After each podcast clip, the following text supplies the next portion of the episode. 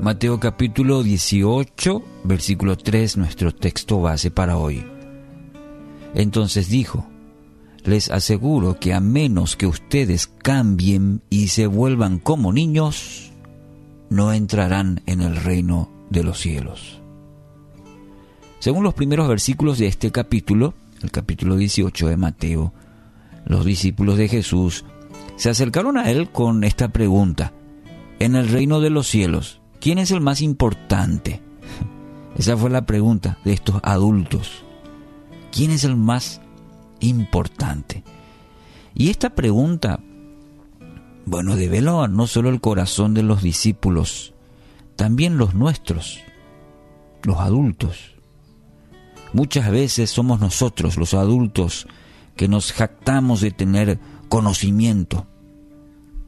Pero con esto, los discípulos demostraron celos, ambiciones, egoísmo, estar por encima de los demás, cierta malicia también, ya que no es la primera vez que discuten de este tema, el tema de quién es más importante. En Marcos capítulo 9, versículos 33-34 relata otro episodio similar. Durante el camino, dice, discutían quién era el más importante.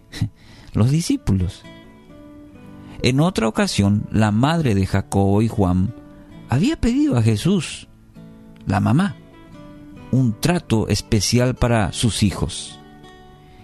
Y cuando escucharon los otros, eh, bueno, trajo malestar en los demás discípulos. Todo por una cuestión de que en el reino, a ver quién tiene el mejor título o quién era el mejor, el, el más importante. Y Jesús los confrontó de una manera firme y de una manera también muy interesante, muy especial. ¿Qué fue lo primero que hizo el maestro? Intencionalmente, Jesús llama a un niño y le pone en medio de estos hombres egoístas. Hay que imaginarse esta escena maravillosa. Estos grandotes eh, hombres peleándose por por quién es el más importante. Jesús, de en medio de estos hombres, pone a un niño. Estos hombres rudos peleando por un título, ahora en medio de ellos un niño. Es que Jesús quiere poner este fundamento en sus vidas y por ende a nosotros también. El que quiera ser el, primero, ese ha de ser el último de todos, el servidor de todos. Este es el principio en el reino. Esta es una gran lección que debemos recordar constantemente, ya que fácilmente somos llevados por la, por la ambición, el egoísmo, el yo. La actitud de los niños nos muestran la fe sincera.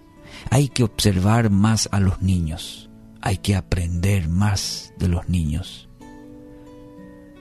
Nos van a mostrar constantemente una fe muy sincera. Observe.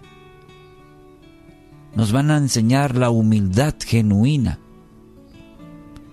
la espera necesaria para recibir lo que tanto anhelan.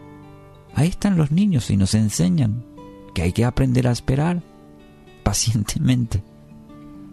Y algo muy interesante, los niños nos enseñan que anhelan que todos sus cercanos sean partícipes de lo bueno que pudieran tener. Sí, no tienen problema para compartir. Estas son las características de los habitantes del reino de Dios. ¿Se da cuenta? Y Jesús nos presenta como modelo a los niños. Qué gran lección qué importante detenernos a la luz de la palabra.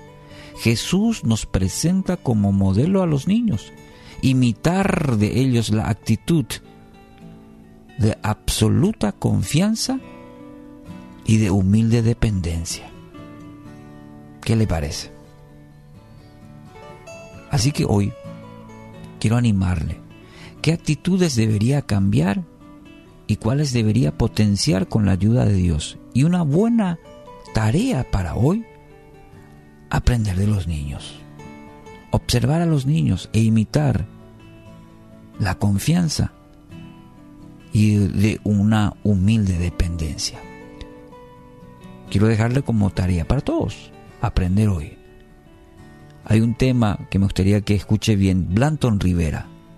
Se titula Siempre Niño.